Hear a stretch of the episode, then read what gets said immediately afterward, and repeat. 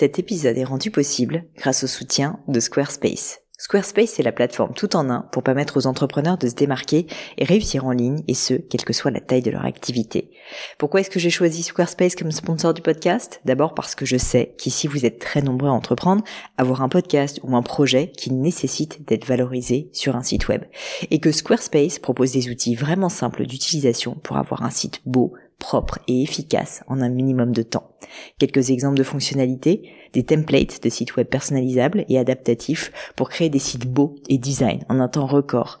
L'outil email, le nerf de la guerre pour développer votre activité et communiquer avec vos clients.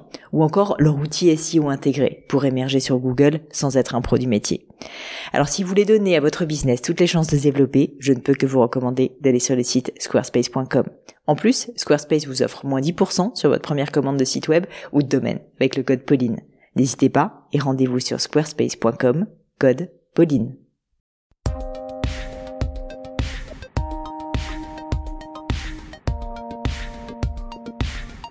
Hello à tous et bienvenue sur Le Gratin.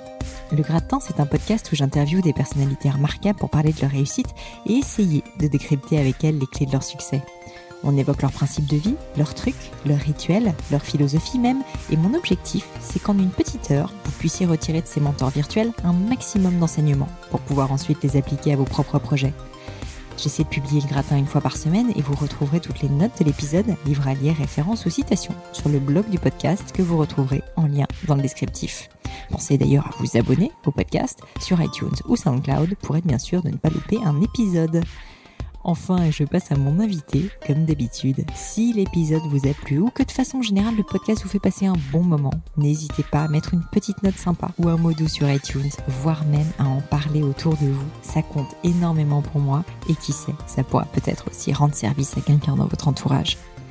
Alors aujourd'hui, mon invité, j'en suis très heureuse, est Augustin Paluel Marmont, cofondateur bien sûr de Michel et Augustin. Il m'a laissé son mail, donc si l'épisode vous plaît, vous pourrez lui dire en direct à augustin, michel et augustin, tout attaché.com. Et on s'était déjà croisé plusieurs fois avec Augustin, à des événements, à des conférences, mais en vérité, j'avoue que je le connaissais pas vraiment, pas personnellement. Évidemment, je connaissais l'histoire de Michel Augustin, cette successorie absolument incroyable, presque folle quand on y pense, et qui inspire, je suis sûre, de nombreux d'entre vous. Je connaissais leur coup de com, euh, leurs produits, son énergie infatigable, et j'avais vu à quel point il avait un charisme de dingue. Mais au fond, j'avais jamais eu l'occasion de lui poser toutes les questions qui m'intéressent toujours sur ses choix, ses coups durs, ses succès, mais aussi ce qu'il fait avancer. C'est désormais chose faite. Et j'avoue qu'en réécoutant l'interview au montage, j'étais assez frustrée de me rendre compte que j'avais encore mille questions à lui poser. C'est plutôt bon signe, vous allez me dire, Augustin a des choses à dire, mais je vous confirme que c'est bien le cas. Et même si je vais un peu plus loin, je me dis qu'il faudra certainement que je trouve une nouvelle occasion, un nouveau prétexte pour enregistrer euh, Augustin pardon, pour, euh, pour une suite. Lors de cette conversation, on a parlé de comment garder une culture d'innovation et de créativité même quand on grandit, des grands tournants de leur aventure, des moments difficiles aussi, de recrutement, des débuts dans sa cuisine rue Hommel, et pourquoi finalement être un peu inconscient, c'est utile parfois. Il m'a donné aussi de nombreuses leçons de vie, pourquoi il faut faire confiance à son instinct, la difficulté de bien éduquer ses enfants, de son envie de partage et d'aider les autres, mais aussi de comment l'arrivée de sa fille Sarah, atteinte de trisomie 21, avait bouleversé sa vision de la vie. Vous allez voir au début, on parle beaucoup business, on parle beaucoup entrepreneuriat, mais vers la fin de l'épisode, la conversation a beaucoup plus tourné autour de ses choix personnels, de sa famille, de santé, bref, de ce qui compte vraiment pour Augustin. Et je trouve qu'il nous a fait un vraiment beau cadeau en se livrant avec une grande sincérité. J'espère simplement que ça pourra aider de nombreux d'entre vous. Donc même pour ceux qui sont pas entrepreneurs et qui ne cherchent pas à créer une boîte, je sais qu'il y en a de nombreux parmi vous. Je vous garantis que l'épisode vaut la peine d'être entendu jusqu'au bout. Mais je vous en dis pas plus et laisse place à ma conversation avec Augustin Paluel Marmont. Salut Augustin. Salut Pauline. Merci d'avoir accepté mon, mon, invitation pour le podcast, c'est hyper sympa. Euh, ton histoire est absolument incroyable et du coup j'ai mille questions à te poser et en plus pour tout dire j'ai fait l'erreur de demander à mes followers sur Instagram euh, s'ils avaient des ah, questions pour toi. Tu vois, ce matin. Il y en a genre sincèrement des centaines et des centaines donc ça a été très difficile de trier. Ah, mais du coup, regarder. Mais du coup, je vais, je vais essayer de filtrer un peu tout ça. Et, euh, et en faisant mes recherches sur toi, je suis tombée sur plein de choses, évidemment, et sur un truc qui m'a tout de suite intéressée. Donc, j'avais envie de commencer par ça, d'aborder le sujet en premier. Euh, tu m'arrêtes si je dis une bêtise, mais j'ai lu qu'une question qui t'obsède, c'est qu'ai-je fait de nouveau aujourd'hui? Tu as dit ça quelque part, je me rappelle même pas où. Et du coup, je voulais juste savoir, est-ce que tu peux m'expliquer à quel moment tu t'es rendu compte de ce trait de caractère, si je puis dire, et si tu as mis en place un peu euh, des outils ou pratiques justement euh, au quotidien pour, euh, bah, pour tester tous les jours quelque chose de nouveau? Non, mais c'est une bonne question. Le trait de caractère, je, je sais moi, je crois qu'on est quand même très façonné par l'éducation qu'on reçoit, la façon dont on vit en famille avec nos parents, les écoles par lesquelles on passe, et qu'effectivement, moi, j'ai toujours eu euh, une, un trait de caractère de une forme d'autonomie, de mm. responsabilisation. nos parents nous ont très vite tout en nous éclairant un chemin, nous ont laissé face à nos propres choix, même très jeunes. Euh, et donc j'ai toujours eu moi cette idée un peu de, de, de, de quoi d'entrepreneur au sens de la mm. vie au sens très large. Hein. Euh, et, et, et c'est sûr que moi, le truc qui m'anime beaucoup, c'est qu'est-ce que j'apporte euh, au petit édifice d'un monde meilleur et qu'est-ce que j'apporte de différent que Paul Pierre ou Jacques. Mm. C'est ça qui m'amuse. Moi, c'est l'innovation. Euh, c'est qu'est-ce que je fais de différent, qu'est-ce que j'apporte de nouveau. Euh, euh, voilà, donc ça, c'est vraiment un, un, un, quelque chose d'important pour moi. Euh, et c'est vrai que pour euh, pour pas euh, perdre la tête, moi j'ai en permanence sur moi un, un petit. Alors avant, maintenant c'est sur mon téléphone. Avant c'était un papier et un crayon ou un petit livret. C'était ce que j'appelle le concept de chasseur de papillons, mmh. sur lequel toi j'aime bien l'image du gars qui est dans la forêt, dans les prairies, et qui, qui observe le monde qui l'entoure et donc qui regarde dans le ciel les papillons et qui arrive à les capturer. Donc je crois que c'est ça le talent d'un entrepreneur. Mmh. C'est pas d'avoir des idées par lui, quoi. C'est la capacité à absorber comme une éponge tout ce qui l'entoure pour euh, les mûrir, pour les confronter, puis après en, en tirer souvent une phase d'exécution. Donc voilà, donc c'est ce concept que j'aime beaucoup et cette image que j'aime bien de chasseur de papillons dans un monde euh, en ébullition qui nous entoure, d'avoir la capacité à capter des idées, des tendances mm. et à les confronter. Moi, je crois mm. beaucoup euh, aussi à la confrontation, ce qu'on appelle ici, on travaille à cerveau ouvert, dans le sens, dès qu'on a une idée, on la partage, on l'enrichit, on la confronte et on y va ou on n'y va pas. Bah, alors, ça, ça m'intéresse énormément et du coup, j'ai encore plus de questions à te poser euh, derrière parce que moi, le monde des idées aussi, la créativité, enfin, je trouve que c'est euh, le nerf de la guerre quand on est entrepreneur, mais en même temps, c'est assez difficile justement de créer des contenus, des contenus nouveaux en permanence. Je pense qu'on peut dire quand même que Michel et Augustin est probablement l'une des, des, boîtes en France qui génère le plus de nouveaux contenus et de nouvelles idées. Euh, en tout cas, euh, l'a fait énormément par le passé, notamment au niveau de la com et du marketing, bien sûr. Et du coup, une question qui m'intéresse, c'est comment est-ce que vous faites tout ça? Donc j'ai compris que tu chasses les papillons, mais euh, est-ce que tu peux m'expliquer comment dès le début vous avez vraiment mis la créativité et cette innovation au cœur des valeurs de Michel et Augustin et quels sont un peu les process, tu vois, les, les, outils, peut-être les équipes que vous avez mis en place et utilisées pour, euh, pour faire tout ça?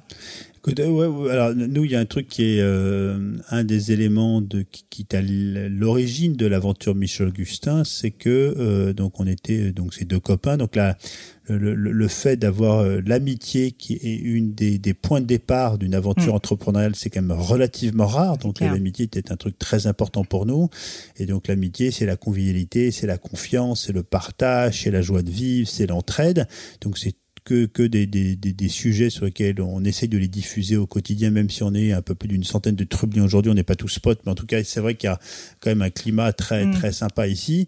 Et, et, la deuxième chose, c'est que nous, euh, on n'a pas voulu inventer au départ une marque, même si on sait que c'est devenu une marque. Michel Augustin, c'est que deux prénoms de deux copains qui avaient une passion pour euh, la, la, pâtisserie, pour la qualité, pour le goût, pour le savoir-faire manuel et aussi une forme de philosophie de vie sur l'entrepreneuriat joyeux et d'être mm. acteur de sa vie.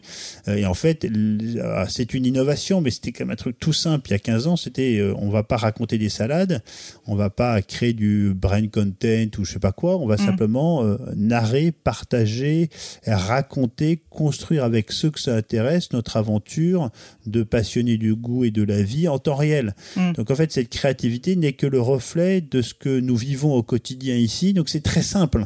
C'est-à-dire que euh, voilà, on ne fait que partager, raconter et construire avec ceux que ça intéresse une aventure entrepreneuriale qui est vraie, qui se déroule tous les jours, qui est très euh, authentique au sens moderne, transparente. C'est-à-dire qu'ici, euh, c'est-à-dire il n'y a rien à cacher, qui veut vient et, Et, par exemple, les journalistes étaient un peu surpris au départ. C'est-à-dire que ici, tu es journaliste, tu viens, tu, tu, parles à qui tu veux, tu poses les questions que tu veux, tu ouvres les placards que tu veux, il n'y a pas de filtre. Donc mm. à la fois, il y a des choses super qu'on fait, il y a des choses sur lesquelles on n'est pas encore content, sur lesquelles on progresse. Donc je crois que tu as aussi ce sujet de, de, de, transparence, d'authenticité, et qui est, euh, voilà, tout le monde le sait quand on rejoint l'aventure Michel Augustin, et c'est avant tout cette passion euh, qui nous anime et l'envie de partager et transmettre cette passion. Génial, mais euh, mais du coup alors justement euh, le tu, tu, parles de ce partage de passion. J'imagine que au niveau même des personnes que vous recrutez, euh, ça doit être hyper important en fait que ces personnes-là soient aussi passionnées que vous. ça, ça doit pas être si simple en fait de s'en rendre compte. Vous avez enfin vous avez mis en place aussi, je sais pas, je parle un peu trop de process et tout, c'est peut-être pas très sexy, mais je veux dire, je, m'imagine que pour vous, c'est vraiment le nerf de la guerre quand même d'avoir créé une vraie équipe soudée, d'avoir gardé cette authenticité, d'avoir gardé cet état d'esprit, comme tu dis, euh, innovant, euh, novateur, etc. Comment euh, comment est-ce que vous avez fait, par exemple, au début, justement, pour trouver les bonnes personnes pour vous aider? Comme tout le monde, on a on a on a rencontré, on passe beaucoup de temps avec les aspirants trublions. on a aussi beaucoup recruté, on s'est aussi beaucoup planté. Et, moi, je je je, toi, je sais très bien que on a tous, et je le crois profondément, des talents assez exceptionnels Hein, faut-il encore que les gens les connaissent, mais qu'après le vrai sujet, c'est pas tant ces talents, c'est que l'adéquation entre les talents que l'on a et le terreau dans lequel on exprime. Et donc, euh, tu vois, on a mis beaucoup de temps à recruter des personnes euh, parce qu'on est extrêmement exigeant. Dès le départ, on a vraiment investi, nous, sur la fonction RH. Hein. Mm. Euh, on reçoit 7000 candidatures par an. et, donc, c'est clair. Moi, je dis toujours, une aventure d'entreprise, c'est le reflet de ce que sont les femmes et les hommes qui l'animent. Mm. Donc, c'est le plus important. Le job le plus important dans une entreprise, c'est la partie recrutement, puis après, évidemment, évolution. Mm. Donc, de porter une attention de, de, chaque instant. Nous, on reçoit beaucoup de gens, on a beaucoup de viviers. Euh, et c'est vrai que les qualificatifs, nous, c'est des gens qui sont euh, déjà sympas. C'est le, premier sujet pour nous. C'est des gens vraiment sympas. Non, mais c'est totalement euh, subjectif et tant mieux. C'est des gens sympas et, et sympas à la Michel Augustin. Et c'est pas bien ou pas bien, mais hmm. c'est ce dont on a besoin pour faire grandir cette aventure. C'est pas forcément des gens qui nous ressemblent, mais en tout cas, c'est des gens qui sont vraiment sympas, bienveillants, des gens qui sont vraiment passionnés et, et, ambitieux. On dit aussi malins et, brillants. Et, après, très très vite, on a on a le dernier mot qui est le mot curieux. Mm. Euh, donc oui, c'est le nerf de la guerre. On s'est aussi beaucoup planté. Hein. Tu vois, euh, là aujourd'hui, on, a quelqu'un qui part et, qui a un poste relativement important, mais c'est quelqu'un, ce qui se dit en interne, c'est que moi-même, quoi, c'est une décision que nous-mêmes on aurait dû prendre, parce qu'on savait que la personne avait des très grandes compétences professionnelles, mais qu'en fait, elle n'était pas dans le spirit Michel ouais. et c'est que c'est pas bien ou pas bien, mais c'est juste ça fonctionnait pas. Euh, et c'est là aussi, il faut aussi, et c'est pas facile quand on est on est sympa, bienveillant, prendre des décisions RH c'est toujours compliqué. De temps en temps, nous on les subit plutôt qu'on devrait les, les, les, les, les précéder. Euh, voilà, donc en tout cas, euh, je crois qu'on a la chance et qu'on a aujourd'hui un peu plus d'une centaine de trublions euh, euh, et qui sont, euh, je dis pas que c'est facile tous les jours parce que c'est une ambiance machine à laver, il y a un niveau d'engagement, d'exigence, de passion très important, mais c'est clair que c'est pas une aventure, je pense, qui laisse indifférent. il y a un état d'esprit extrêmement particulier, il y a une ambiance de travail très particulière et ça plaît pas à tout le monde, mais en tout cas ceux qui sont là, pour le temps qu'ils sont là, parce que de temps en temps il y a des gens qui nous disent on est fatigué, euh, on, a besoin de vivre autre chose et je le respecte. Moi, quand on mm. m'annonce un départ, je suis toujours ravi parce que c'est-à-dire que la personne va être plus heureuse mm, ou espère être plus heureuse.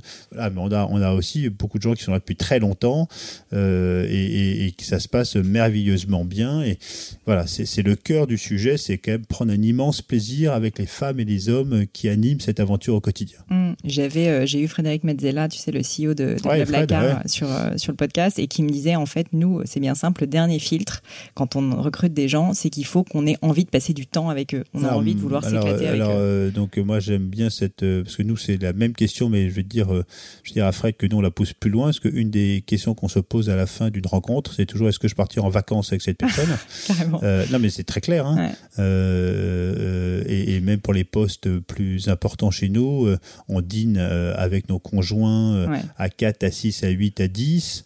on a tout un parcours d'intégration qui est très très très long, qui est très travaillé. On a des, des, des petits cas, on a des entretiens de groupe, on a Mm. des, des, des mises en pratique dans le labo R&D euh, de la bananerie en pâtisserie. Euh, et mais la question, je c'est c'est pas tant est-ce que j'ai envie de passer du temps. Oui, mais voilà, moi c'est toutes les personnes ici que je côtoie, c'est des personnes avec qui j'aimerais passer des vacances parce que ça pourrait être des copains, parce que c'est des gens euh, vraiment juste super sympas, joyeux, dynamiques, vivants, euh, euh, passionnés. Voilà, moi ça c'est la question que je voilà. Est-ce que je passerai des vacances avec la personne que j'ai en face de moi? Trop bien. Euh, et du coup, si on, revient un petit peu au début maintenant, donc vous avez lancé Michel Augustin en, en 2004 et euh, tout le monde connaît un petit peu l'histoire, mais je veux bien quand même que tu me réexpliques et notamment en fait comment vous avez eu euh, l'idée avec Michel. Donc je sais que toi tu avais passé ton euh, te- ton BEP, euh, c'est comme ça que ça s'appelle. Ouais, CAP, CAP, BEP, pardon, hein, BEP, double c'est ça. diplôme. ouais. le diplôme de, de pâtisserie. Euh, déjà, en fait, est-ce que tu peux m'expliquer un petit peu le cheminement par lequel tu es passé? Pourquoi? Enfin, je sais que tu as fait plein de choses avant, que tu avais bossé dans d'autres boîtes, que tu avais fait une école de commerce quand même, mais qu'est-ce qui finalement t'a poussé à passer ce diplôme Et ensuite, pourquoi est-ce que tu t'es euh, tu t'es lancé dans l'aventure? Euh, tu, tu vois, c'est c'est une bonne question. C'est dans le sens où je crois qu'il faut, euh, en tout cas moi, la façon dont j'ai construit mon mon, mon, ma- mon- mon- mon début de petite vie, c'est de, de vivre sans me prendre trop la tête des expériences avec engagement, passion, sans me demander ce que je vais en faire par la suite. Ouais. Tu vois, et, et moi, donc, moi, j'ai pas passé un CAP. Je suis le seul ici à pas avoir un CAP BEP de pâtissier, mais moi, c'est de boulanger. Oui, c'est vrai. Mais je l'ai passé très jeune, parce que je l'ai passé euh, maintenant il y, a, il y a 25 ans, tu Mm. vois, euh, quand j'avais à peine 25 ans, je crois. Et pourquoi je l'ai passé? Parce que je venais de euh, clôturer une première création d'entreprise.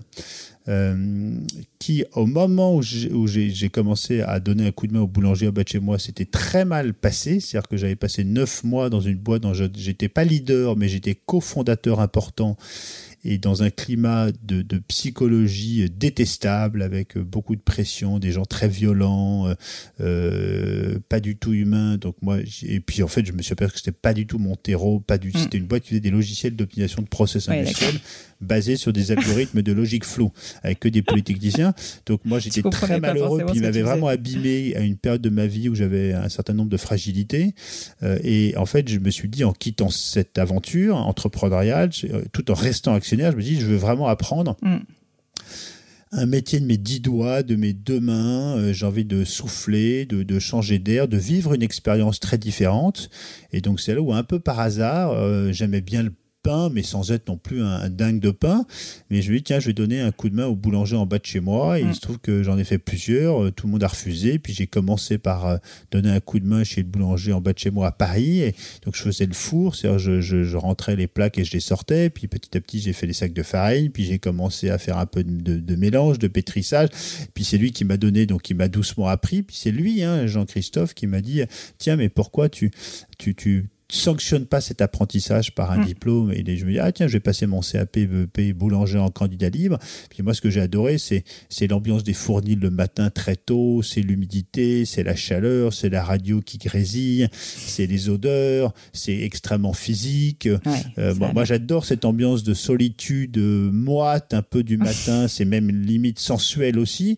Moi, j'adore. Et puis aussi, c'est l'humilité de découvrir un monde dans lequel tu n'es rien, Mm. euh, tu ne sais rien faire. euh, et, et donc, tu, tu pars de zéro, peu importe euh, que tu aies fait une école de. Voilà, tu es, juste de zéro, quoi. Mm, mm. Euh, tu vois, et j'ai adoré cette découverte, me confronter à ça. Puis j'ai passé sans aucune arrière-pensée. En parallèle, après, j'ai passé, euh, j'ai pris des cours de pâtisserie à la mairie Ouais. de Paris, les cours pour adultes. hein. Euh, je me souviens très bien, on était 200. euh, le premier jour, il y avait que 30 places. Il y avait donc 200 entretiens de 3 minutes pour que le prof puisse sélectionner ses près du Panthéon. Par chance, j'ai été sélectionné, que j'ai aussi découvert un peu le monde de la pâtisserie. Mais tu vois, j'en ai tellement rien fait Mm. où c'était tellement pas prévu que je suis parti après ça deux ans euh, dans une boîte que j'avais adorée pendant un stage en Espagne chez Air France. Ouais. Donc tu vois, donc euh, voilà. Et après, en quittant Air France, puisque je, je me suis aperçu que c'était pas le bon terreau pour moi, euh, je me suis dit tiens, je vais prendre une année sabbatique parce que ma boîte dans laquelle j'avais été co-actionnaire et fondateur avait été bien revendue un peu par chance. Mhm. Donc j'ai pris une année sabbatique là pour réaliser un truc un peu étonnant. Dont j'avais eu l'idée juste après mon examen de CAP boulanger, qui était de dire, c'était à l'époque en 2003-2004, hein, donc c'était, on était au balbutiement du renouveau du pain, mm. c'est-à-dire j'ai envie d'écrire le guide Michelin du pain à Paris. Donc on a euh, fait ça avec Michel, euh, qui, était, qui, avait, qui avait pris cette aventure à bras le corps avec moi, de dire on va visiter les 1263 boulangeries que compte Paris. On a rencontré 400 boulangers pour faire des entretiens individuels pour comprendre. On a fait écrire des tribunes par des personnalités, des sociologues, des, des historiens. On a écrit un, un, sentier des grandes boulangeries, le SGB, pour traverser Paris par ses plus belles boulangeries. Donc on a, on a fait un guide qui, qui était un hobby. Hein, on a passé un an à le faire. Mmh. On en a vendu 12 000 exemplaires et c'était les deux, deux petits jeunes qui euh, se sont créés leur propre légitimité par la passion et le travail. On avait fait un très gros travail aussi sur, sur une analyse euh, organoleptique, savoir euh, comment, comment on reconnaît du pain, comment on le déguste, par la vue, par le toucher, par l'odorat, par la mâche. on a fait une, voilà, une grille passionnante d'analyse organoleptique. Donc de fait, on est devenu un peu des référents, voilà, les, les, experts mondiaux du pain, simplement par le travail. Parce que là aussi, pour rejoindre ta question derrière, parce que personne l'avait fait? Tu, voulais percer sur, sur le vin oui, c'était impossible. Le fromage et que ça, c'était impossible, ou en tout cas, il faut vraiment avoir une idée nouvelle. Là, on s'est juste dit, il n'y a pas d'expert sur le pain. Personne n'a fait ce travail de visiter les 1263 boulangeries artisanales que comptait Paris à l'époque. Alors, on va le faire, et donc, on va, on va se créer nous-mêmes notre propre légitimité.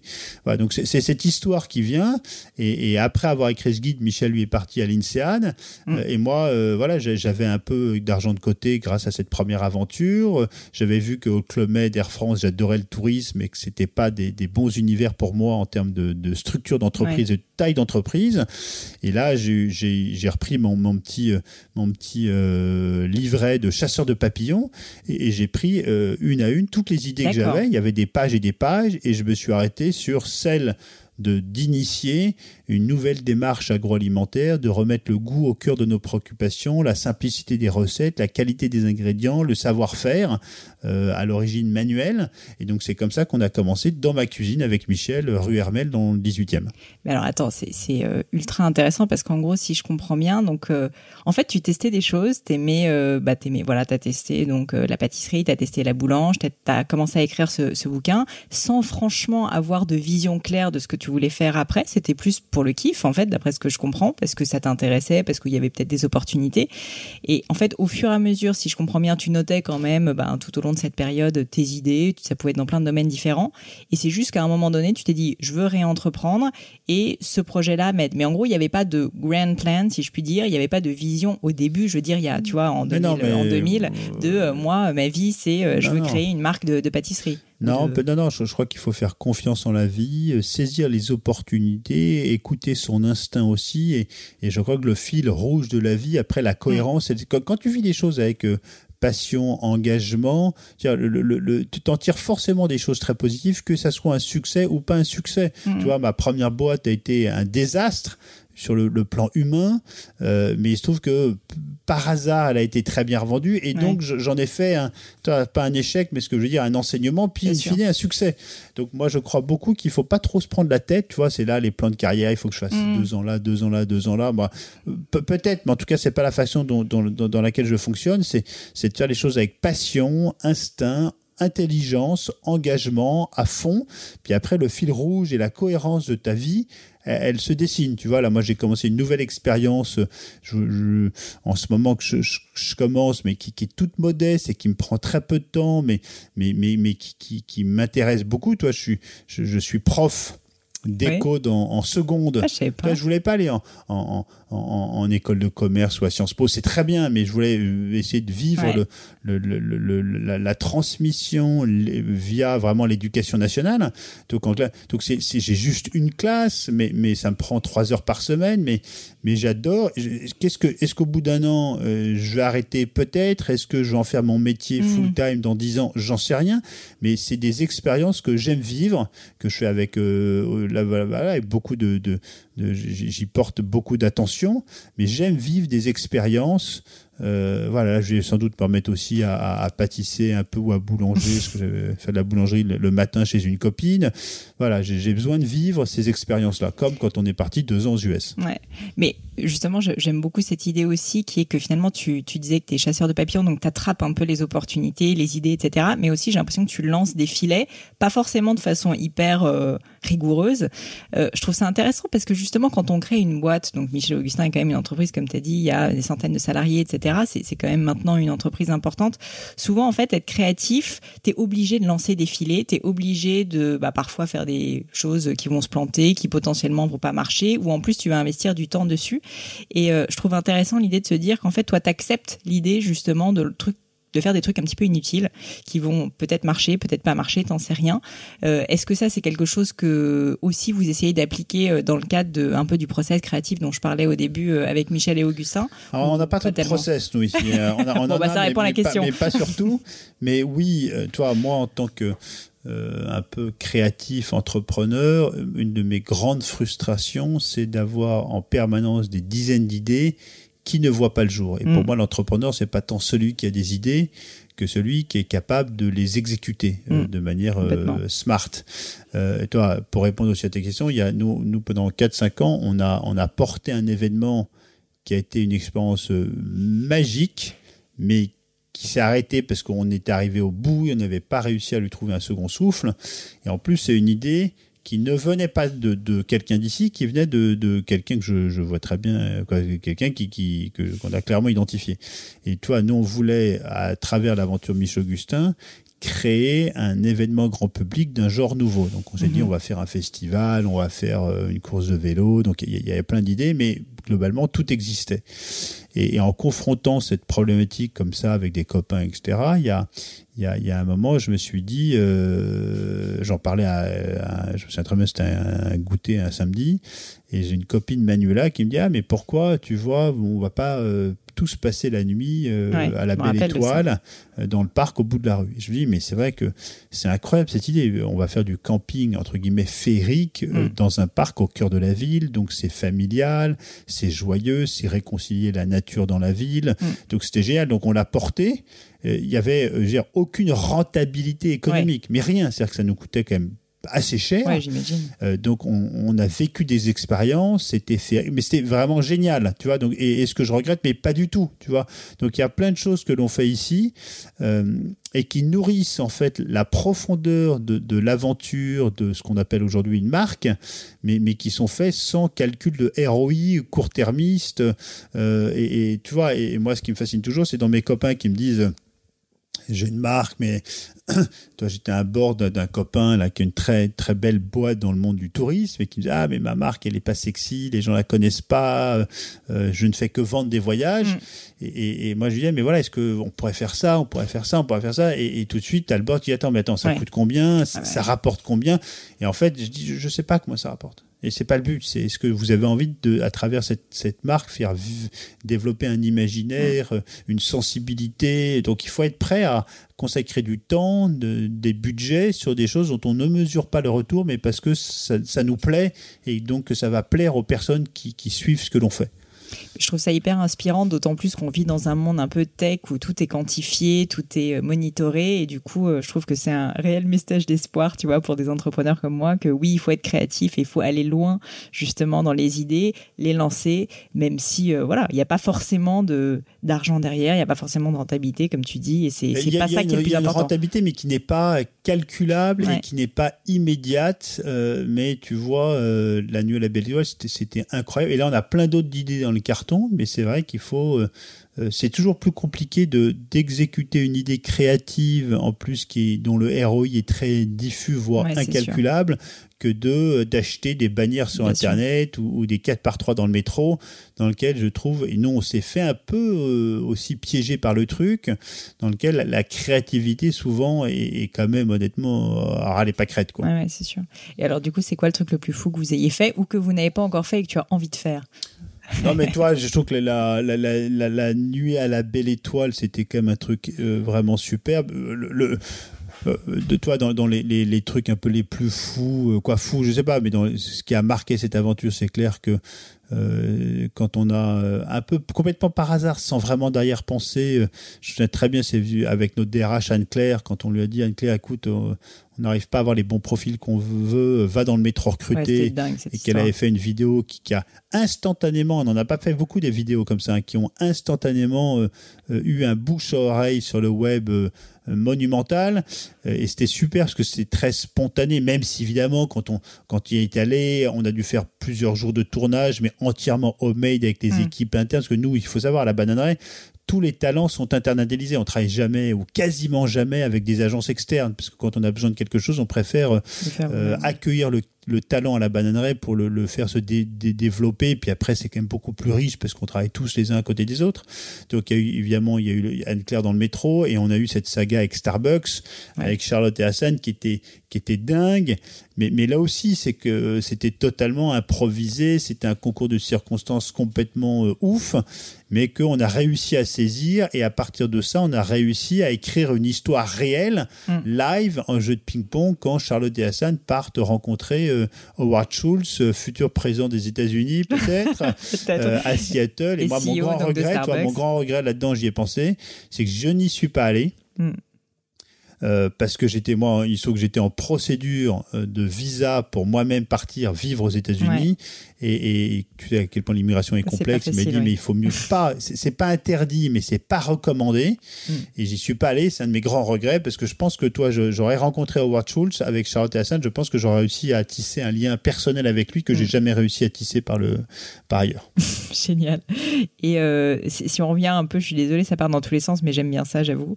Euh, si on reparle un petit peu du début, euh, tu, l'as évoqué tout à l'heure, donc avec Michel, vous vous lancez dans cette histoire euh, de, de guide. Euh, Michel, finalement, lui, il était peut-être moins passionné. Enfin, de base, il n'avait pas passé quand même son CAP, BEP, CAP de, de, de boulange. Qu'est-ce qui a fait qu'il s'est associé avec quoi et pourquoi? Est-ce que c'est toi qui as été le chercher? Comment ça s'est fait cette histoire? Écoute, Michel, il était, euh, il avait quand même passé donc une année avec moi donc à, visiter les 1263 boulangeries de Paris. Donc c'est qu'il avait quand même. cette, euh, il avait cette, c'était une année sabbatique. Il avait cette sensibilité aussi, ça à cette appétence pour le goût parce qu'il avait euh, un souvenir très ému euh, parce qu'il allait acheter le pain quasiment tous les matins dans la boulangerie en pas de chez lui, donc il avait créé un lien assez personnel avec cet univers. Euh, et donc euh, on, s'est lancé tous les deux dans, dans, dans, donc il avait il avait envie aussi d'être entrepreneur au fond de lui. Euh, et que donc on s'est vraiment lancé dans ma petite cuisine de mon petit appart. Et oui, l'idée, l'idée de départ sur le, bouquin, euh, sur mon petit cahier chasseur de papillons, c'est moi qui, qui l'a qui l'a porté au départ. Euh, et, pour être très très transparent, moi je ne pouvais pas porter cette aventure sans, sans la porter avec un copain. Hmm. Ça, c'était inimaginable pour moi et la, suite aussi, quoi, dans le suite de ma vie. Moi, ce que j'aime, c'est partager les expériences et que j'avais fait la liste à côté des personnes avec qui j'avais envie de porter cette aventure, ah qui n'avait pas de nom à l'époque, évidemment, ça dépendait de la personne qui allait me rejoindre. La première personne à qui j'ai pensé sur ma liste a décliné. D'accord. Euh, décliné, c'est un copain qui a eu une très belle carrière et maintenant qui est devenu entrepreneur à succès euh, dans le dans l'onotourisme. Et, et, la deuxième personne était euh, Michel.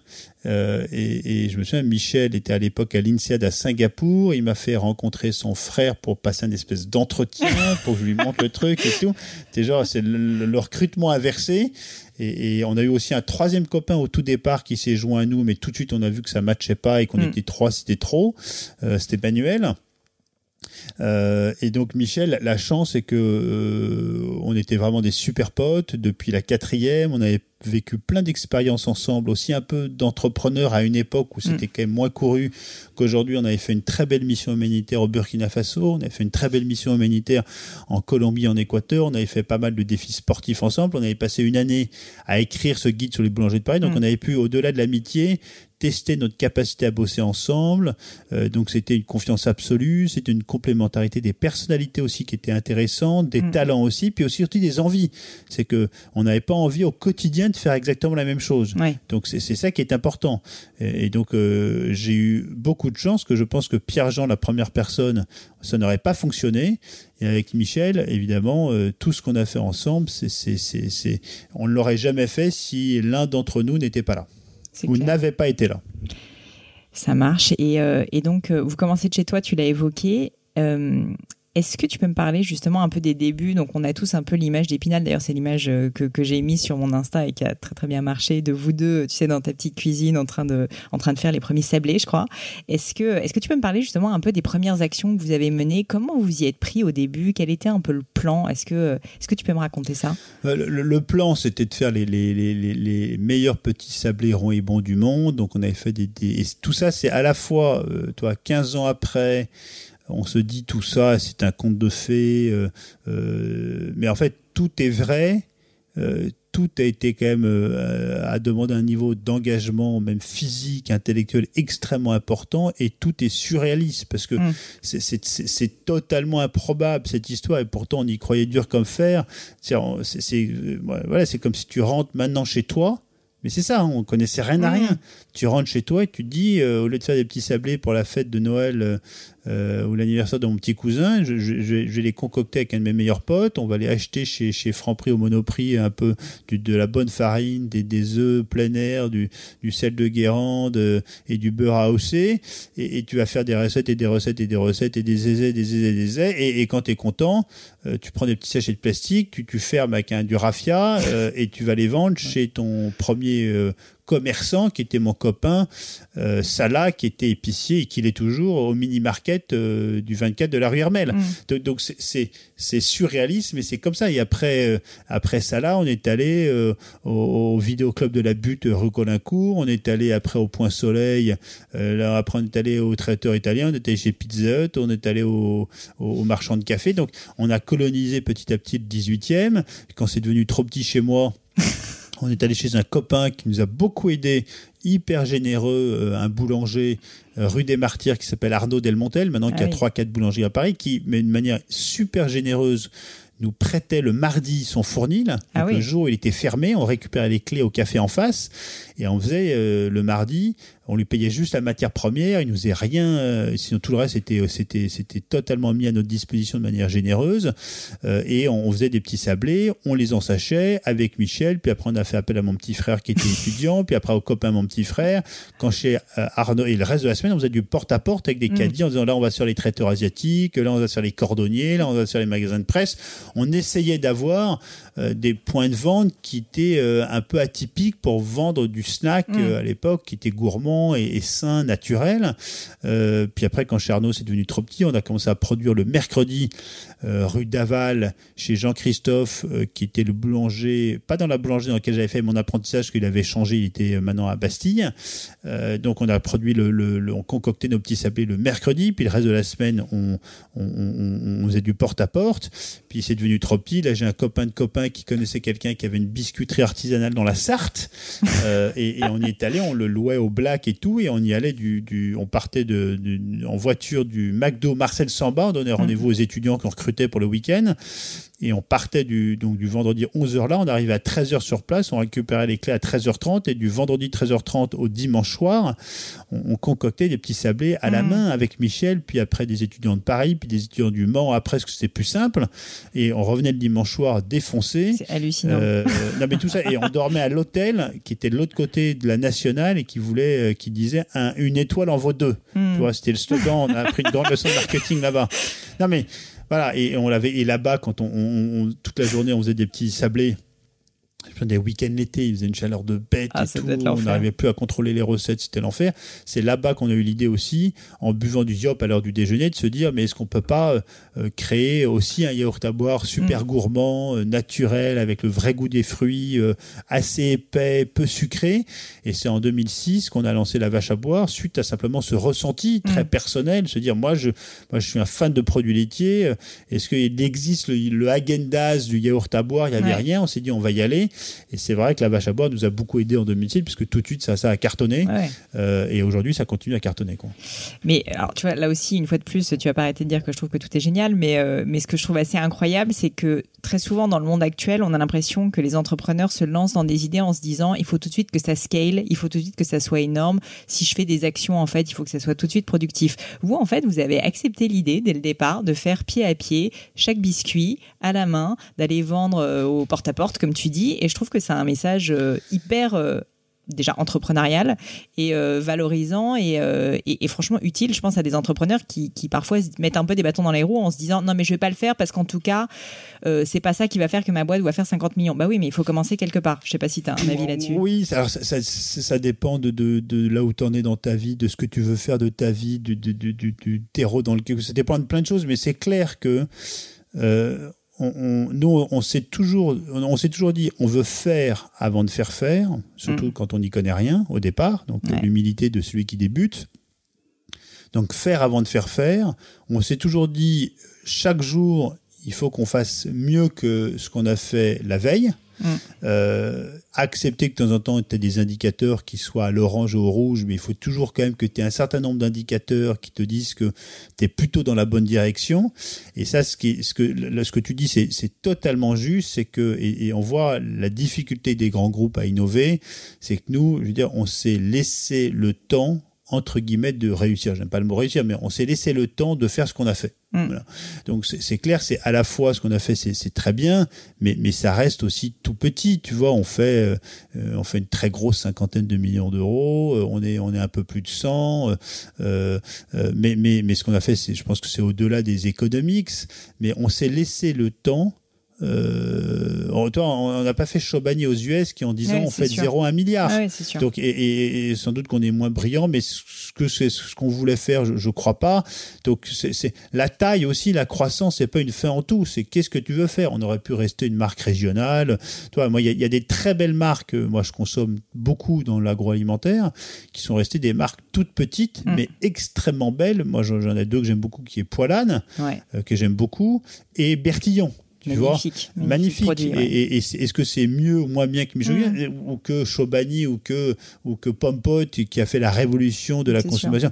Donc c'est pas mieux. C'est chaque chacune est une très belle histoire et c'est souvent le reflet des talents et de la personnalité des personnes qui l'animent, notamment des, des, fondateurs ou des fondatrices. Euh, voilà, donc je crois qu'effectivement, se, se, laisser le temps de, de, de vivre cette expérience, d'apprendre et de pas être toujours dans une urgence de croissance, mmh. de rentabilité, de, de retour sur investissement. Euh, voilà, se laisser les temps de, de réussir. Bah, surtout quand on crée une marque euh, comme vous l'avez fait, c'est sûr. Et euh, alors justement pour parler de un peu cette réussite, est-ce que tu as senti à un moment donné, ou est-ce que tu peux me parler euh, d'un moment dont tu te rappellerais qui a été un moment un peu euh, tournant une action que vous avez prise, enfin quelque chose qui s'est passé où vous avez senti, c'est peut-être le yaourt à bois, que ça commençait à vraiment prendre une tournure différente et que c'était plus juste vous deux en train de faire vos, biscuits chez toi? Écoute, nous on a eu une croissance très très en fait douce linéaire et, comme on le disait tout à l'heure, chaque jour on faisait mieux que la veille, on essayait de faire mieux que la veille et ce qu'on dit c'est petit à petit l'oiseau fait son nid. Ouais. Donc après cette question on l'a souvent eu, donc on, on, artificiellement on retrouve des moments, mais oui nous on a on a par exemple nos déménagements de bananeraies. Euh, mmh. Nos bananeraies, c'est là où on vit. Euh, c'est toujours des symboliques fortes parce que tu vois que les équipes grandissent. Tu, en fait, tu prends conscience que beaucoup de choses ont évolué ouais. entre mon appart dans le, 16, dans le 18e rue Hermel, euh, l'espèce de cave qu'on avait rue de Pondichéry dans le 15e et la bananeraie de Boulogne euh, ici qu'on a même eu en deux temps parce qu'on avait pris beaucoup trop grand, on a sous-loué au départ tout mmh. de suite en disant comme ça ça nous évitera de déménager. Ouais. Donc oui, c'est des moments clés où, où pour nous c'est important parce qu'on sait que ça correspond à des vrais changements.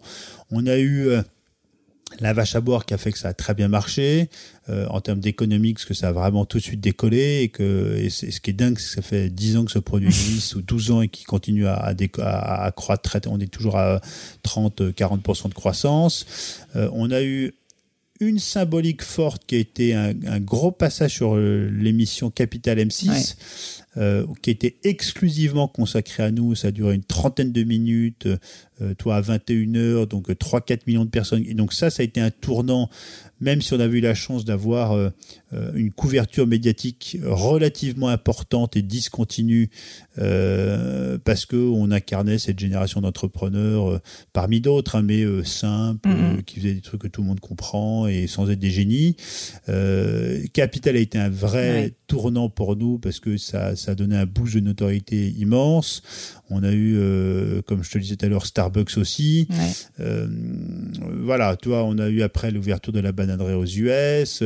Euh, voilà, donc donc il n'y a pas d'élément, il n'y en a pas un unique, mais mais mais c'est petit à petit, on voit effectivement que le regard des, des acheteurs change, des consommateurs change, mais mais le, plus grand, euh, la plus grande joie pour nous, c'est de recevoir des, des, des, consommateurs ici aux portes ouvertes de la bananeraie, c'est de c'est de partager avec ceux qui gagnent le concours pour passer leur CAP pâtissier. on est quand même centre de formation trois fois par semaine hein, au CAP pâtissier euh, lundi, mardi, mercredi plus de la moitié des trublions, que tu sois à l'accueil, euh, Estelle en finance, euh, Jean-Baptiste aux achats sont diplômés du, on est centre de formation CAP euh, pâtissier. Donc voilà, c'est plein de petites choses qui font que on prend conscience que ce que l'on fait, en tout cas, touche certaines personnes et euh, un vrai impact, c'est clair. Est-ce que, est-ce que malgré tout, euh, dans cette, tu t'en parlais tout à l'heure, tu disais que c'était un peu féerique, tu disais que ça avait l'air d'être presque, presque trop beau pour être vrai, euh, le, début, etc., et même votre croissance et votre notoriété après. Est-ce qu'il y a eu quand même malgré tout des moments difficiles, des moments de doute, des moments, tu vois, où moi, je trouve que très souvent, justement, bon, déjà, on parle beaucoup du succès et c'est un peu l'objet du podcast, mais, euh, mais en fait, pour arriver au succès, il y a quand même naturellement toujours des moments de difficulté. Et ce que je trouve intéressant, c'est ces moments-là où, en fait, bah, t'as foiré, tu t'es planté, mais tu vas vraiment apprendre quelque chose qui va te, te porter après. Est-ce que vous avez eu un moment comme ça Oui, alors, nous, on a eu un moment qui est. Euh, que, que, qui a été très compliqué à gérer chez nous, mais qui, là où je ne sais pas si on apprend beaucoup de choses de cet événement-là, même si on apprend toujours des choses, c'est que ça a été profondément injuste. Hmm. C'est-à-dire que, et c'est un moment quand on a été attaqué et accusé d'homophobie, je sais pas si tu as ah le truc, euh, et qui est euh, qui a été très difficile à gérer personnellement pour moi, pour les équipes qui étaient confrontées et qui était, tu vois, euh, quand on dit ça a été, c'était blue sky, c'était mm-hmm. vraiment le conte de fées. Et, je, la refais très vite parce que je veux pas revenir dans plus des heures dessus, mais mais tu sais, on est une aventure qui est ouverte euh, dans la cité qui nous entoure. On a toujours été passionné plein de choses. On s'est toujours intéressé, euh, tu vois, à notre pays, au monde. Et donc, on a un cycle de conférences, comme on a les portes ouvertes, ça s'appelle boire une vache avec, et on reçoit des gens avec qui l'échange est enrichissant. Donc on a reçu Yannick Aleno, Pierre Aramé, Xavier Niel, Jacques-Antoine Grangeon, euh, euh Bazin, euh, plein de gens de tout horizon. Et on reçoit aussi des politiques, puisqu'on est intéressé par ce qui se passe dans le pays. On a reçu Ségolène Royal, Flore Pellerin, euh, Sarkozy et François Fillon.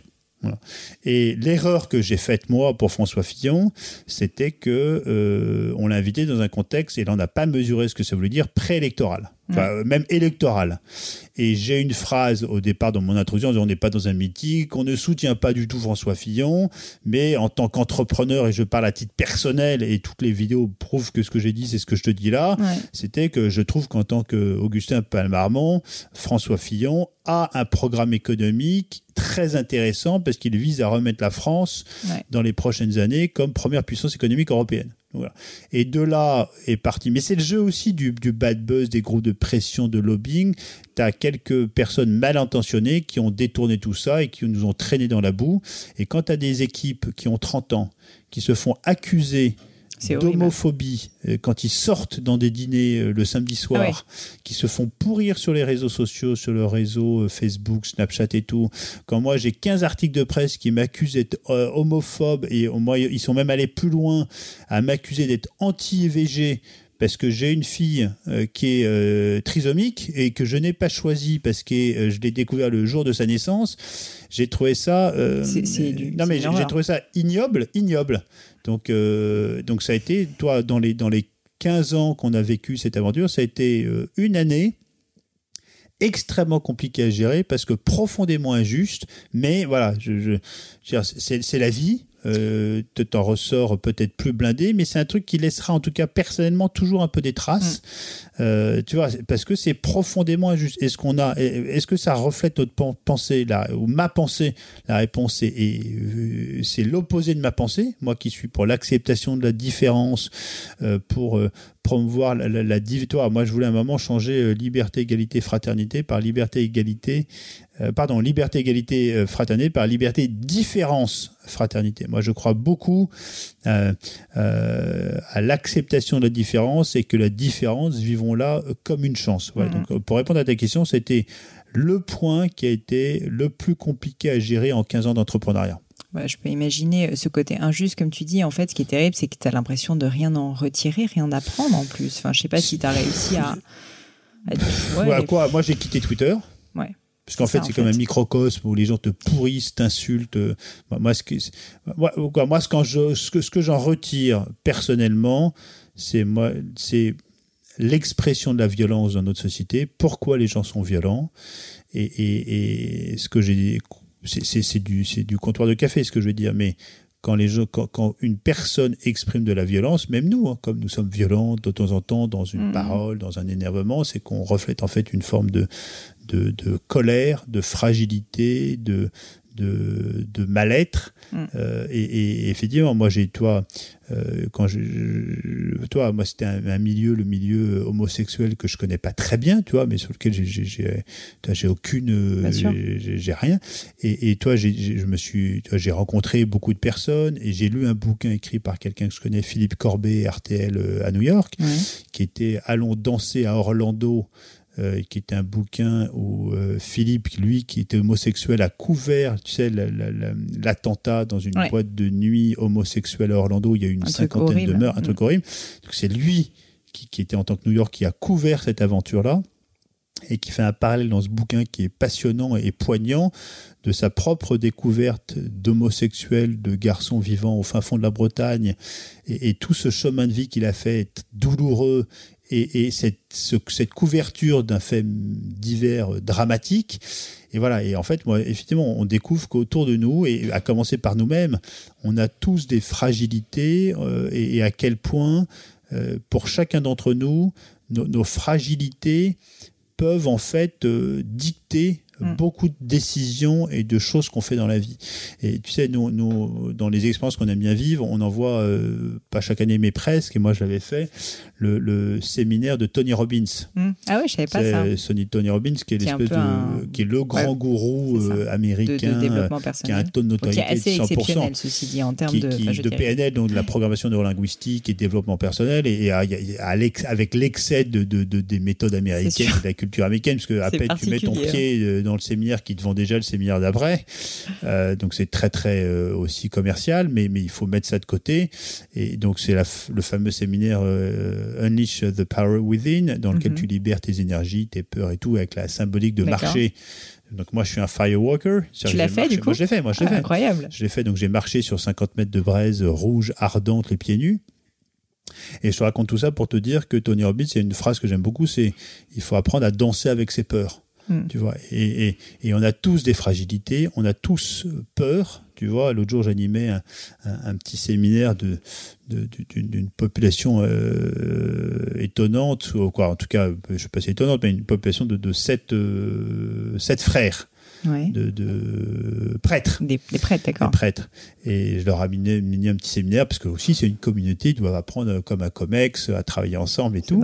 et, et, le premier exercice que j'ai fait, c'est et tout le monde est passé devant, c'était un petit paperboard et il y a marqué j'ai peur de hmm. deux points. Et devant tout le monde, quoi, devant leur communauté, c'est écrit j'ai peur de quoi dans la vie? Et à quel point tes peurs tu vois, euh, dicte beaucoup de choses sans que tu t'en rendes compte. C'est sûr. Et donc voilà, donc c'est c'est peut-être ce que j'ai appris moi, à quel point nos fragilités, nos peurs, on doit apprendre à danser avec elles et à pas les, assumer aussi, à, les assumer, à les, danser. À les connaître. Bien l'idée, tu vois, vraiment, imagine, tu fermes les yeux, tu dis, je danse avec cette peur là que j'ai, et, déjà le, fait de projeter comme ça fait que tu as déjà beaucoup moins peur. Mm. Bah écoute, euh, enfin sincèrement passionnant, ça me donne assez envie d'aller euh, au truc de Tony Robbins parce qu'il paraît que c'est quand même une expérience assez assez incroyable. comme le temps passe un petit peu, j'aimerais maintenant, si ça te va, parler un petit peu plus de, de, de toi rapidement, de ton enfance et de ta vie perso. Et est-ce que tu peux me raconter justement, j'ai vu que tu avais, enfin, tu en as parlé au début, que tu avais une enfance assez, finalement assez libre, que tu avais un peu bah, pris ta destinée en main et que tu avais, par exemple, changé d'école, etc. Est-ce que tu peux me raconter un peu comment c'était quand tu étais petit? Qu'est-ce que tu voulais faire? Est-ce que tu étais bon à l'école, pas bon à l'école? Enfin, quel type C'était il était comment le petit Augustin à l'époque? Écoute, c'est compliqué de, de, Non, mais famille nombreuse. Moi, j'étais le numéro 3 sur 5 euh, d'une famille euh, euh, que je qualifierais de, de bourgeoise parisienne, mais, mais très ouverte. Euh, tu vois, moi, j'ai été bercé dans mon enfance par, euh, par, euh, par Dolto. Mm. J'ai fait toute mon primaire dans une école qui avait une filière un peu ce qu'on appelait personnalisée, où en fait, c'est l'enfant, nous-mêmes, qui composions tu vois, chaque semaine notre agenda et, les cours qu'on quoi, les, tu vois, les cours, c'était beaucoup d'auto-évaluation, de choses comme ça. et, et, je trouve que toi, j'ai eu la chance d'avoir des, dans cette famille nombreuse des parents qui, euh, même si c'était un milieu assez, assez classique, euh, d'avoir une grande ouverture d'esprit et de faire confiance beaucoup euh, à leurs propres enfants et très jeunes dans les, voilà dans les choix qu'il fallait faire que ce soit pour toi des petits choix au départ de, ce que mhm. tu veux faire en activité extrascolaire pour les vacances des choses comme ça donc euh, toi j'ai toujours eu des, une éducation assez en fait très ouverte très libre mhm. euh, et donc ça ça moi ça m'a toujours beaucoup marqué euh, j'étais pas très bon à l'école mais euh, mais j'ai toujours été consciencieux.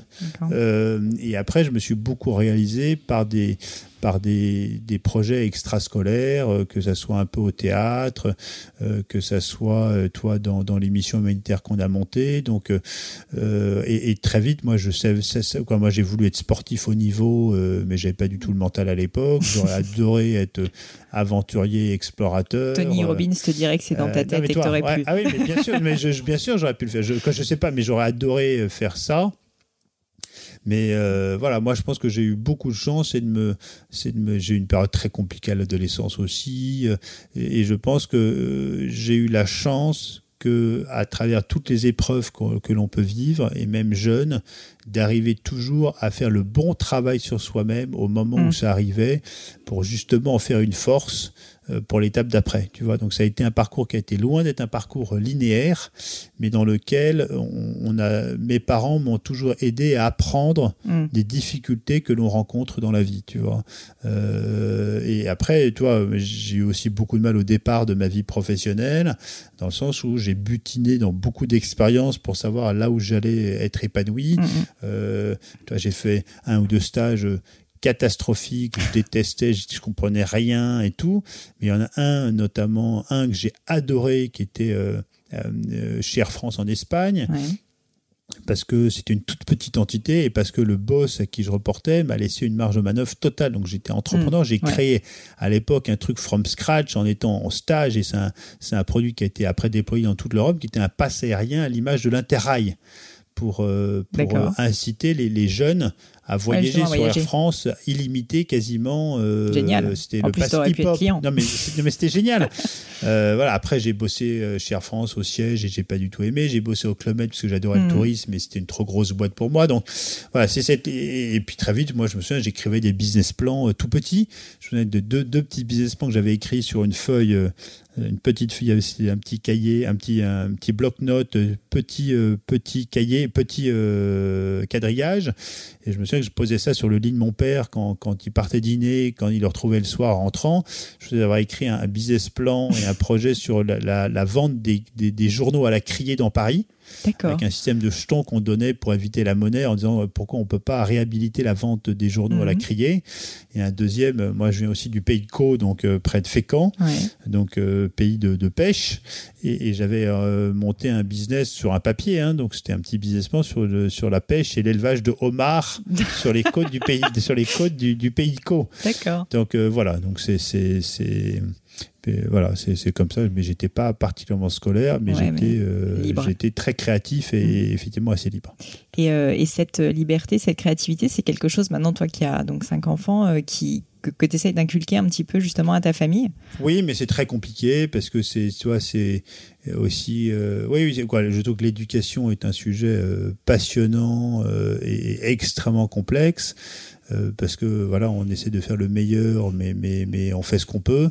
Euh, oui, j'essaie de donner de l'autonomie, mais aussi de l'exigence, euh, de la liberté, mais aussi un cadre. Donc mm. c'est un subtil équilibre à donner en plus à chacun en fonction de ce qu'il est. Euh, dans une fratrie de cinq enfants, qui est un choix dont on est très heureux, mais qui vont de 15 à 8 ans, donc en, en, 7 ans, euh, avec un enfant euh, trisomique euh, en numéro 4, donc qui bouleverse évidemment un peu les équilibres. voilà, donc c'est l'éducation est un sujet qui me préoccupe avec Victoire, ma femme, au plus haut point. Mais, mais voilà, il faut trouver un équilibre. Voilà, mais ce que je retiens aussi, c'est qu'il faut quoi qu'on fasse, euh, il faut avoir confiance en ses enfants. Euh, voilà, il faut avoir confiance en ses enfants. Ça marche. Et tu, tu m'arrêtes si euh, tu n'as pas envie d'en parler, bien évidemment, mais tu as évoqué plusieurs fois donc ta, fille atteinte de trisomie 21. J'imagine que ça a complètement changé ta vision même de la vie, sincèrement. Euh, Est-ce que euh, j'ai vu aussi que tu t'engageais justement pour euh, pour bah, aider notamment des parents qui, qui sont dans la même situation. Est-ce que est-ce que tu peux me dire un peu voilà pourquoi tu as voulu t'engager, qu'est-ce que tu fais peut-être aussi?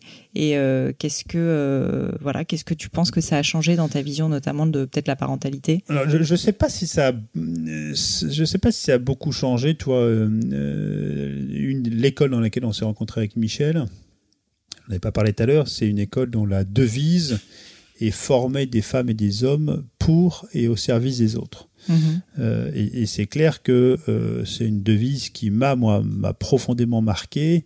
Et, et, tu vois la question que je me pose euh, le matin en me réveillant, c'est pas qu'est-ce que je veux faire de nouveau, c'est vraiment, et c'est une question qui m'anime, et je l'avais à une époque, euh, c'est pas possible sur iPhone, mais j'avais sur mon téléphone, je crois que c'était un Nokia, à l'époque, dans lequel tu peux toi, tu peux avoir un écran d'accueil euh, avec une phrase qui, qui, qui s'affichait quand tu allumais ton téléphone.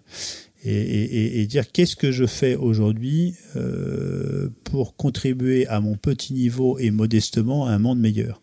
Euh, et donc ça, c'est clair que euh, euh c'est un truc très important pour moi et je pense que nous sommes tous en mesure de là où nous sommes capables au quotidien de contribuer à un monde meilleur et je te dirais même bien sûr au sein d'associations, bien sûr euh, en donnant de l'argent, du temps, plein de choses, mais je crois qu'on peut aussi le vivre euh, dans son foyer. Tu vois, nous, moi, j'ai toujours avec Victoire et les enfants essayé à notre petit niveau aussi d'accueillir chez nous et de vivre avec ce que j'aime bien qualifier de, de naufragés euh, temporaires euh, de mmh. la vie. Et je crois que dans la vie, quand on est un peu euh, attentif, il y a beaucoup de gens autour de nous qui sont en, souffrance et, que l'on peut euh, vraiment au quotidien euh, aider. et alors oui, alors ma, ma fille Sarah, c'était, je me souviens, j'ai un copain qui m'a dit, mais ça pouvait, ça ne peut pas mieux tomber que chez vous cette histoire. Sachant que cette histoire, elle, arrive quand même aussi à d'autres. Hein. Euh, oui, ce qui, a été, ce qui a été un choc et sans doute le moment le plus fort de notre vie avec ma femme, c'est euh, là où tu attends, où tu vois ton quatrième enfant arriver, euh, tu comprends à la seconde où cet enfant arrive que euh, il y a un problème. Et, et, ce qui est étonnant, donc nous on n'était absolument pas préparés. Euh, mmh. moi j'ai côtoyé dans mon univers familial différents types de handicaps et psychiques, euh, mental. Euh, donc euh, mhm. j'ai été sensible à la cause du handicap. En tout cas, ça, je, je, connais un peu le sujet pour, la, pour le vivre. Mais entre là et arriver sans du tout être prévenu, euh, et moi j'ai vécu avec ma femme, hein, ce que et, et, ça paraît, moi je l'ai vécu à mon petit niveau aussi, mais c'est le déni de réalité. C'est-à-dire pendant 3-4 heures, avant que le diagnostic soit officiellement communiqué et posé par les médecins, euh, nous, on a vécu un dénigré. On a agi à la maternité hmm. comme si de rien n'était, mais on savait qu'il y avait un gros problème. Hmm. Euh, et, et, donc moi, je, je l'ai vécu ce déni de réalité. Donc ça a été un choc. Euh, ça a été un choc. Euh, c'est quoi C'était un tsunami extrêmement violent. Euh, parce qu'on qu'on connaît rien. Elle va vivre combien de temps? Est-ce qu'elle va aller à la crèche? Est-ce qu'elle va parler cet enfant euh, il y, a, y, a, encore une époque et nous, ça nous est pas arrivé où on te propose d'abandonner ton enfant. Quelle horreur Quoi, quelle horreur je, je, Moi, j'ai pas de jugement, hein, tu vois. Enfin... Heureusement, nous, on nous l'a pas proposé, parce que là, j'aurais réagi de manière un peu étonnante, mais, mais c'est quand même, tu, tu, tu, tu, tu plonges dans un monde totalement inconnu, sans y être du tout préparé. La façon dont on te l'annonce est toujours catastrophique, mais, mais ils ne peuvent pas l'annoncer d'une oui. bonne manière, c'est pas possible. Moi, j'aime beaucoup cette expression qu'ils ont marquée en fait sur le cahier de santé après nous l'avoir annoncé en disant cariotype en cours, c'est-à-dire que ce qu'ils ressentent et ils le savent par cœur, ils te disent euh, on est obligé quand même de passer par mmh. l'analyse du cariotype pour savoir si si c'est effectivement euh, bien le cas, même si c'était sûr à 99,9%. Euh, voilà. Donc moi, euh, tout ça pour te dire que euh, oui, c'est ce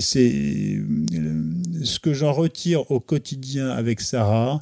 Pour moi, c'est le matin, ce matin, en me réveillant, où le matin est toujours un peu compliqué, ou le soir, plutôt quand je rentre à la maison, quand je la vois, je pense à chaque fois, de manière systématique, à en fait une forme de discernement de ma vie, de dire est-ce que les sujets pour lesquels je me préoccupe méritent la peine? Deux. Et ça, c'est vachement bien.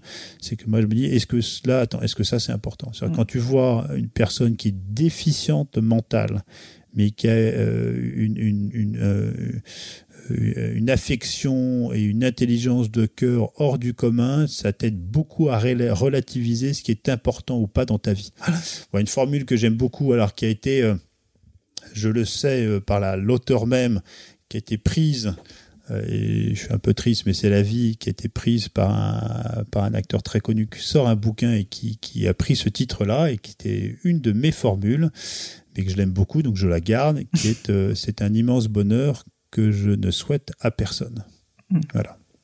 Bon, bah écoute. Euh... Non, non, il n'y a, pas de, a pas de dépression. Non, non, il n'y a pas de dépression. Bah, je, je, je, je, pense que ça t'a aussi fait grandir. Et puis, je, je pense qu'elle, j'imagine qu'elle est très heureuse quand même. Mais c'est vrai que c'est une épreuve qu'on, on, quand on est extérieur, qu'on a du mal à, à, comprendre, en fait, si tu veux. Mais euh... Oui, mais on est entouré de personnes. C'est là où qui est dingue. Mm. C'est que ça, c'est un sujet, mais regarde autour de toi. C'est-à-dire que des histoires compliquées, des oui, histoires de vie compliquées. Euh, moi, je regarde même à la bananerie, des histoires de mmh. vie compliquées. Euh, en fait, euh, ça dégouline. Ça dégouline. Donc, et c'est là, je veux dire, ça, c'est un truc vachement important. C'est, tu vois, à quel point, quand tu, des, des, quoi, malheureusement dans la vie, tu juges les personnes, et ce qui est un truc à commencer par moi, hein, c'est-à-dire qu'on juge des gens, on émet des jugements, et on se dit, mais qui sommes-nous pour juger? Mmh. Mais ça, c'est un truc de fou quand même. Et à quel point, en fait, quand tu prends euh, sur des accidents de vie ou des trucs dramatiques, à quel point tu vas, tu vas toujours quand même te dire, mais avant de porter un jugement sur quelqu'un, c'est quand même bien connaître la personne. Parce que tu as quand même des gens qui vivent des sujets euh, et des épreuves inimaginables. Ouais. Et pour que toi, et moi, nous, ce qu'on a vécu à notre petit niveau, c'est du pipi de chat euh, par rapport à ce que certains vivent. Hein. Ça marche. Je te, je te, laisse bientôt tranquille. J'ai encore quelques mini petites questions qui partent Bien un sûr. peu dans tous les sens. Alors, une question qui m'intéresse toujours, c'est est-ce que tu as eu des mentors? À plein. Moi, je me suis construit que par des mentors, beaucoup avec des mentors euh, à l'école. Hein. Donc, ouais. moi, par exemple, j'ai eu un prof qui m'a sauvé euh, ouais. au lycée chez qui je passais une soirée par semaine quasiment à dîner. Là aussi, mes parents qui ont vraiment fait confiance. Mm -hmm. C'était un prof euh, célibataire, ouais, ça truc, pu ça aurait pu. Et, et toi, ça, sans lui, je, je serais, je serais pas là, je pense. Euh, J'en ai eu un autre juste euh, vers 20, 25 ans, quelqu'un qui m'a aussi de nouveau sauvé, tu vois, euh, des eaux. Donc euh, euh, incroyable, quelqu'un qui, oui, un don, un charisme, ce que j'appelle un charisme d'accompagnement extraordinaire. Et plus dans le business, oui, moi j'ai vécu toute ma jeunesse avec les bouquins et la saga de Virgin. Mm. Donc je ne le connais Richard pas, Richard Branson. Branson. Je ne le connais pas personnellement. ça a été un de mes, un de mes héros. J'ai eu Mats Wilander Ouais. Joueur de tennis. Tennisman, j'allais dire. que j'ai essayé de contacter quand il vient à Roland Garros, mais je l'intéresse pas du tout, je pense, donc j'ai pas réussi à le rencontrer. Bronson, jamais cherché à le rencontrer, mais c'est quelqu'un qui m'a, la, la, vie, j'ai trouvé complètement dingue. Ouais. Euh, un autre personnage plus polémique, mais, mais, mais, mais sur certains côtés, je dis, euh, ça, il m'a, il a fasciné, il m'a fasciné comme des millions de Français. J'avais lu pas mal de bouquins sur lui, évidemment, euh, notre ami Bernard Tapie. Ouais, Euh, pas, pas- pas un modèle pour moi, mais c'est quelqu'un qui a été sur certains points en termes d'énergie Ouais, clairement. euh, assez inspirant. Euh, et après, de, de, de- dans le monde plus moderne, évidemment, moi j'ai beaucoup d'admiration pour des gens comme Geoffroy Roux de Bézieux, pour pour euh, Niel, pour Grandjean, qui sont des parcours de vie assez euh, assez extraordinaires. Euh, Et, et quand tu avais ces mentors, enfin en tout cas pour les premiers, t'essayais d'avoir une relation justement où tu voyais ces personnes régulièrement, ou c'était plus quelque chose d'assez lointain, plus une Non, inspiration c'est pas des gens que je, je vois, mais c'est des gens qui dans leur dans leurs écrits, dans Ouais. leur prise de parole, c'est pas des gens que je connais, hein, que je, je les connais pas intimement, hein, je les connais un peu, Niel et Grandjean. Mais ce que j'ai beaucoup aimé dans l'entrepreneuriat français, c'est euh, c'est que tout le monde, tu vois, euh, je fais même de, Pierre de, de PKM. Mm. Toujours un écosystème entre nous extrêmement euh, bienveillant, euh, pas vrai. du tout en compétition. euh, les gros aider les petits, les petits aider les gros. Tu vois, je trouve que et c'est là où nous on passe beaucoup de temps aussi à, à- à recevoir et à entre guillemets à, donner des conseils quand on peut en donner. J'espère qu'ils sont pas tout le temps suivis, parce que ce sont des bêtises, mais beaucoup d'entrepreneurs qui se posent des questions, on fait beaucoup de conférences, de témoignages, d'accueil à la bananerie. Voilà. Après, moi, j'ai eu des, j'ai, des, des, des, des, personnes plus proches et pas connues du grand public. Tu moi, on a un très bon copain avec Michel qui, qu'on connaît depuis la classe de, quatrième aussi, euh, qui de manière ininterrompue a été à notre conseil d'administration, qu'on appelle très souvent, qui nous a, qui sont, euh, moi ce que j'aime, c'est les personnes que tu passes un café, une demi-heure, un déjeuner, euh, une semaine, tu t'en sors enrichi. Tu vois, euh, hier, je discutais d'un- couple que je connais où, où tu te dis, quand on les voit, on passe un bon moment, mais on ne s'enrichit pas, c'est-à-dire au, Mm. sens, au sens émotionnel, euh, intellectuel. Tu vois, je, je trouve que c'est quand le dialogue euh, est riche et, euh, et, et que des relations qui soient aussi euh, pas déséquilibrées. Tu vois, Mm, donc c'est important d'avoir des résolutions équilibrées. Moi, je fais toujours attention à l'asymétrie des relations et des enjeux dans la vie. Mais voilà, donc moi, je, je me suis beaucoup construit par, euh, par des exemples euh, de, autour de de, moi. personnes. Et euh, alors justement, par, parmi ces personnes, j'imagine qu'il y en a qui t'ont donné des conseils. Tu dirais que c'est quoi le meilleur conseil qu'on t'ait donné? Moi, je, je dirais Ah, d'avoir Qui t'a marqué quoi. Ouais, non, mais c'est d'avoir confiance, confiance en la vie. Tu vois, la, la fameuse phrase euh, n'ay- n'ayez pas peur. euh, euh, oui, d'avoir confiance en la vie. Je, je, je crois que le, le- toi, la, la, la confiance est quand même un élément central. Euh, c'est ce qui, c'est ce qui permet de se construire. Mm. Euh, la confiance, alors, la la bienveillance est un mot qui a totalement été galvaudé, mais C'est mais voilà, confiance, euh, bienveillance. euh, voilà, mais la confiance, c'est un sujet. Voilà, toi, et, et de vivre ses passions. toi, euh, on, voilà, on est quand même beaucoup plus heureux et beaucoup plus épanoui et donc beaucoup plus en capacité de modestement contribuer à un monde meilleur quand on est euh, soi-même euh, Bien sûr, bien dans ses euh, baskets. bien dans ses baskets, apaisé, en paix. euh, c'est quand même très très important. Tu me parlais juste avant qu'on commence de ton téléphone et du fait que tu le mettais en donc euh, tu vois je saute complètement du coq à l'âne euh, que tu le mets en mode euh, silencieux voire même je crois que tu le mets tu, tu le bannis un peu de chez toi quand tu arrives chez toi. Est-ce que justement tu as, des petites routines comme ça des choses qui comptent pour toi et que tu fais plus dans ta vie personnelle au niveau on va dire santé, intellectuelle, etc. Le téléphone, tu vois, c'est un sujet très important, je trouve, parce que moi, j'ai, moi, je suis, je, je, comme, euh, moi, je connais bien le monde de l'alcoolisme. Euh, pour avoir euh, pour m'être plongé dans le sujet et, et tu vois la, la, dans la technique d'alcoolique anonyme euh, la, la, première étape c'est l'acceptation de, Hmm. euh, tu de ton état alcoolique. Mm. euh, et, et moi, j'ai accepté du fait que j'étais malade de téléphone. Mm. Euh, et donc, tu as beau tout- toute la journée avoir des gens qui te disent autour, tes enfants, euh, t'es peut-être ta femme, tes, tes, tes copains, tout. Euh, moi, voilà, moi j'ai pris conscience que j'étais malade du téléphone et donc j'ai euh, pris et je le tiens pour l'instant. Ça, ça fait à peine un mois. Là, des, des, des petites décisions simples. Vois, j'ai viré la notification WhatsApp. j'ai, je regarde pas mon téléphone de 22h30 à 7h du matin et pas pendant les repas. Mm. Et euh, dans la maison que dans, que dans laquelle j'habite, euh, le téléphone reste au rez-de-chaussée. D'accord. Voilà, donc c'est des petits trucs. Pour l'instant, ça marche. Ça change déjà pas mal la vie en un mois, et j'espère que parce que toi, voilà, parce que pour être beaucoup plus dans l'instant présent et avec les gens, avec et voilà. Donc ça, c'est un petit sujet. Après, moi, il y a un truc qui est clé dans ma petite vie, c'est aussi le, le sport. Mmh. Euh, J'allais t'en parler, donc ça tombe bien. Et, le sport, c'est marrant parce que tu, tu, un de mes gourous me disait, mais en fait, euh, quand les gens vont chercher l'apaisement par le sport, c'est aussi une forme de drogue. Moi, j'ai mmh. été, euh, j'ai été drogué au sport et j'ai été malade à cause du sport jeune, dans une forme d'excès, euh, et d'excès, je dirais, vraiment excessif. Euh, et je, je m'en suis remis. Donc, tu vois, j'ai mis des contraintes aussi. Je fais jamais, euh, je fais plus de sport tous les jours. Je fais, euh, je me limite à trois, quatre fois par semaine. Donc, je veux pas repasser dans une forme de dépendance dans laquelle j'ai malheureusement été. Mais le sport, pour moi, c'est, c'est non négociable. C'est-à-dire mmh. que trois à quatre fois par semaine, une heure, vélo, natation, course à pied.